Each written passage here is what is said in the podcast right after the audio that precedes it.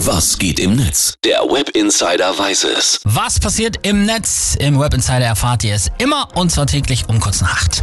Und heute komisches Thema, also keine Weltpolitik, kein Corona, keine Memes, sondern der Sport-Streaming-Dienst The Zone in den Trends auf Twitter, Facebook und Co. Und zwar, weil die die Preise für ihr Abo erhöhen. Ja. Und zwar werden die jetzt doppelt so teuer wie bisher. Oh, man steigt auch eh überhaupt nicht mehr durch. Ne? Was braucht man mittlerweile alles, um vernünftig Fußball gucken zu können? Sind es schon drei Anbieter jetzt oder wie viel? Ja, so sieht das auf jeden Fall auch das Netz, lässt ordentlich Dampf ab. Und da merkt man auch mal wieder, Fußball ist für viele Deutsche halt immer noch die schönste Lebenssache der Welt. Ist so. Philipp Köster schreibt.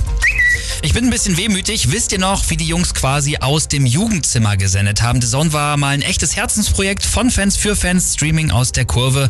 Sehr schade. Absolut. Dann Diego schreibt. Gibt's dann wenigstens den Freimonat noch? Ich frage für mich und meine 20 Mailadressen. Kennen wir auch.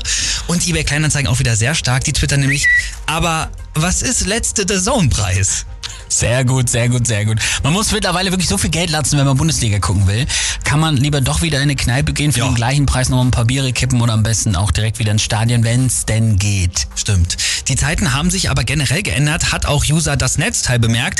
Der schreibt nämlich, früher, ich zahle doch keine 2,99 für ein monatliches Zeitschriftenabo, sowas kommt mir nicht ins Haus. Und heute, hier, nehmt jeden Monat 350 Euro für Netflix, Disney Plus, Amazon Prime, Sky, Spotify, PS Now, Xbox Live, bla bla bla und The Zone.